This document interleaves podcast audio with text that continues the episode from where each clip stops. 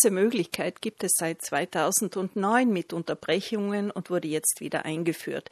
Die Voraussetzungen sind folgende. Die Frau, also die interessierte Frau, muss mindestens 58 Jahre alt sein und 35 Beitragsjahre haben. Gibt es da einen Unterschied zwischen Arbeitnehmerinnen und selbstständig beschäftigten Frauen? Ja, selbstständig Beschäftigte müssen 59 Jahre alt sein und Arbeitnehmerinnen 58. Die Anzahl der Beitragsjahre bleibt dieselbe.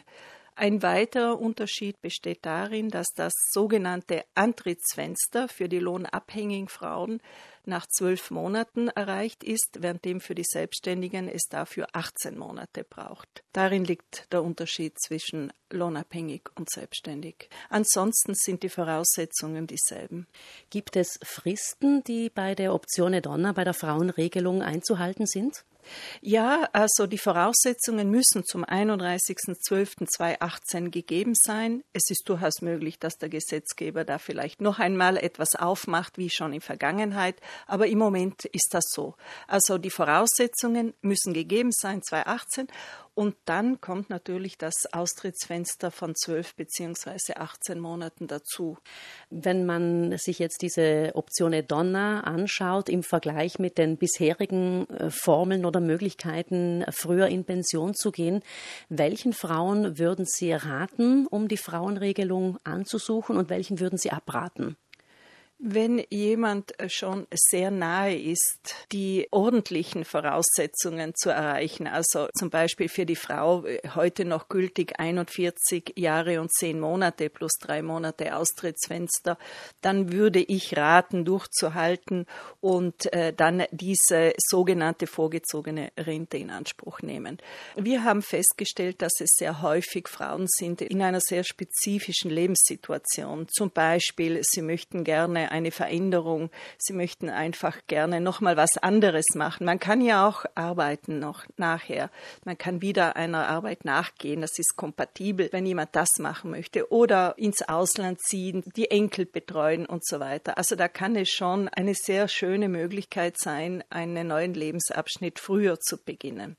Allerdings, die Einbußen sind in der Regel nicht so ohne, denn die gesamte äh, Versicherungszeit und die gesamten Beiträge werden verrechnet nach dem reinen Beitragssystem. Das heißt, ich bekomme das zurück, was ich eingezahlt habe, natürlich aufgewertet mit den äh, gesetzlichen Koeffizienten, aber das ist eigentlich die Art von Rente, die ja jetzt in Zukunft die Regel sein soll und sein wird und gerade ja auch ein großes Thema unter den Jugendlichen oder für die Jugendlichen ist, dass die Renten in Zukunft niedriger ausfallen werden. Also Optione Donna antizipiert das, die Frauen nehmen das freiwillig mit in Kauf und in der Regel sind das Abschläge von 20 bis 30 Prozent. Also ein deutlicher Abschlag. Frau Merana, können Sie sagen, wie viele Frauen in Südtirol die Option Donna in Anspruch nehmen? Es sind ein paar hundert in den ganzen Jahren jetzt. Es geht ja schon in etwa mit Unterbrechungen seit zehn Jahren. Es sind nicht mehr als ein paar hundert. Also es sind nicht große Zahlen.